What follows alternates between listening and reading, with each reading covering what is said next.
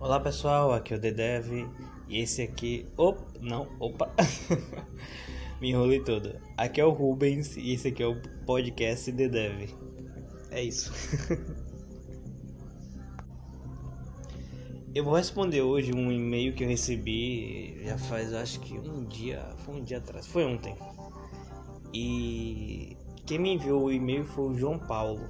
João Paulo me perguntou se quando eu estava começando a programar, eu me preocupava com o design do código, no caso estilos, né?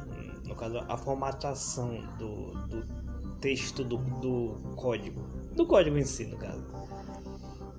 Ah, João Paulo, no começo eu me preocupava assim, mas por uma questão estética, entendeu?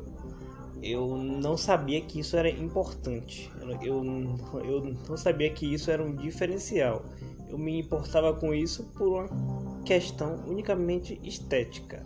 Hoje eu sei que é bom você escrever um código limpo, se você puder.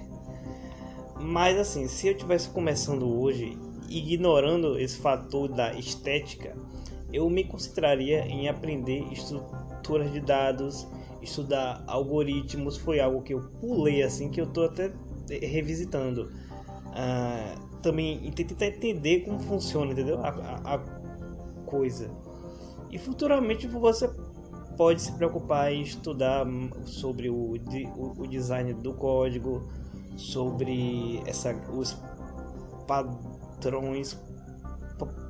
Por exemplo, em JavaScript eu utilizo o padrão de, de design standard.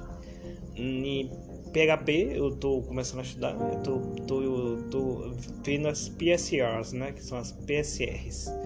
E em, em Python tem o PIP8, PEP8, que a, a, a, galera usa, né?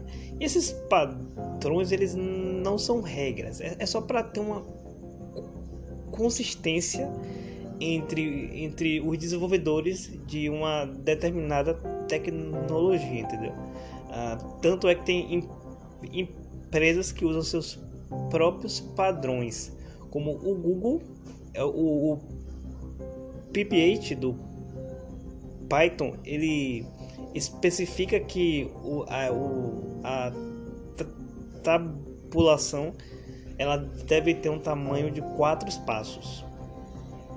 Mas o, o, o, Google, é, que usa também a linguagem Python, eles usam uma especificação que eles desenvolveram, aonde a tabulação ela ocupa um, dois espaços. Então isso é relativo, entendeu? É, só, são só especificações. É isso. Até a próxima, galera.